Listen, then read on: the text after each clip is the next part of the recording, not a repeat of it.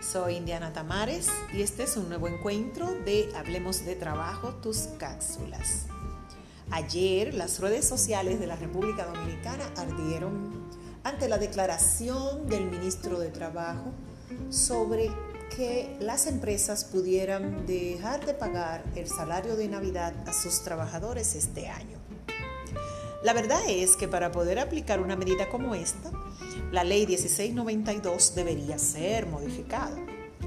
El Código de Trabajo, en su título séptimo, tiene toda la normativa para el pago de la regalía pascual. Por ejemplo, en su artículo 219 establece la obligatoriedad de los empresarios a pagar ese salario.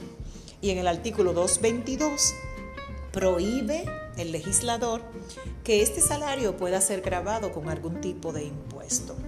Pero además, la República Dominicana es signataria o firmante con muchos otros países de convenios internacionales que otorgan garantías al salario de los trabajadores.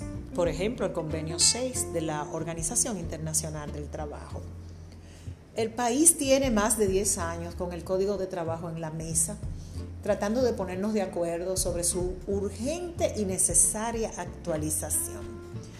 Si se va a tocar el código, lo ideal sería actualizarlo profundamente, hacer una honesta revisión para incluir temas, por ejemplo, como procesos tecnológicos, teletrabajo, nuevas jornadas laborales que de hecho se aplican, pasantía, empleos domésticos, acoso sexual y laboral en general, una vinculación necesaria entre los niveles educativos y los modelos de trabajo, los importantes y novedosos temas de género, permisos de trabajo y la revisión importantísima del artículo 82 que provoca un choque con la seguridad social haciendo que los empresarios tengan una doble tributación. Hay que revisar el código, pero hay que hacerlo con seriedad y con profundidad.